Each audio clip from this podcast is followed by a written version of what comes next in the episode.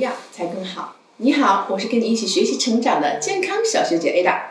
今天啊，我们一起来了解的健康生活知识点是：你知道吗？均衡的饮食啊，是身体健康的四大基石之一。但是现在只靠好好吃饭，已经满足不了身体对营养的需求了。国外啊，早就流行了营养第四餐了。我们知道，营养的基础啊，是来自于每天的饮食。我们从出生那天开始啊，就已经开始消耗能量了。所以啊，我们要不断的为自己补充营养，为生命提供必需的营养元素，使身体啊维持正常的运转。那么食物呢，供给我们身体维持生活运动的一个能量，就像汽车要汽油才能可以跑路，人体啊也一样需要食物的营养来维持运转。一个人的一生当中啊，摄取食物啊是自己体重的一千到一千五百倍。那么这些食物中的营养素大部分转化为人体的组织和能量。以满足生命运动的需求。目前啊，我们所知道人体所知道的营养素啊，不过是几十种，但是在天然食物中所含的各类成分啊，数以千计。其中很多成分在人体所扮演的角色啊，虽然我们还不太清楚，但是啊，如果你忽略了这些成分、这些营养素，也许在短期间内并不会对我们的身体造成影响，但是长久下来呀，可能就会使健康发生问题。但是我想说的重点是，目前啊，我们通过好好吃饭、饮食的均衡，不能完全满足于我们身体对营养元素的需求了。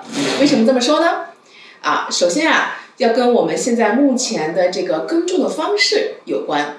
你知道，在我们的父辈那个时候啊，我们都是一年一耕，而且啊，大家都使用这种天然的一些粪肥，很少使用一些化肥呀、激素啊、啊这个催生催生剂一类的这样的一个呃使用。但是现在啊，我们过多的使用了化肥啊，可能一年三更，大家也会看到很多一些这个农民也是用一些农药啊啊，这个杀虫剂呀，包括一些啊催生剂啊、催熟剂啊，很多这些化学药物的这种使用。实际上，我们土地的这种过度的开发和这些农药啊、这些化肥的大量的使用，使我们土地土壤当中的化学元素、这个矿物质和维生素已经大量的减少了。那么，大家你想想看，在这种贫瘠的土地里面产生出来的粮食和蔬菜，我们当中的矿物质和维生素含量自然就大大减少了。举个例子，大家想想看。我们现在在菜市场买的这个西红柿和黄瓜，吃起来跟小的时候味道还是一样的吗？是不是已经不如小时候那么好吃了呢？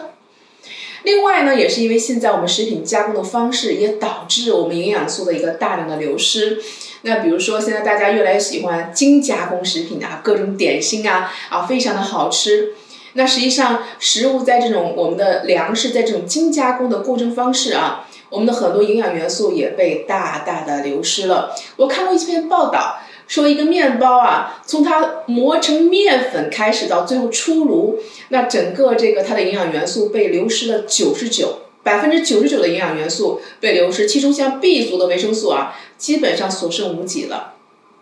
那包括现在大家目前的这种亚健康啊，这种生活方式，比如说熬夜呀、酗酒呀，啊，这种不健康的生活方式。都导致了我们身体的一些啊问题的产生和出现，所以你看，传统的这种啊均衡饮食的这种方式已经无法满足我们身体对维生素和对矿物质的一些需求了。所以在国外已经很早就流行起来了营养第四餐，额外的维生素、矿物质补充的这种习惯。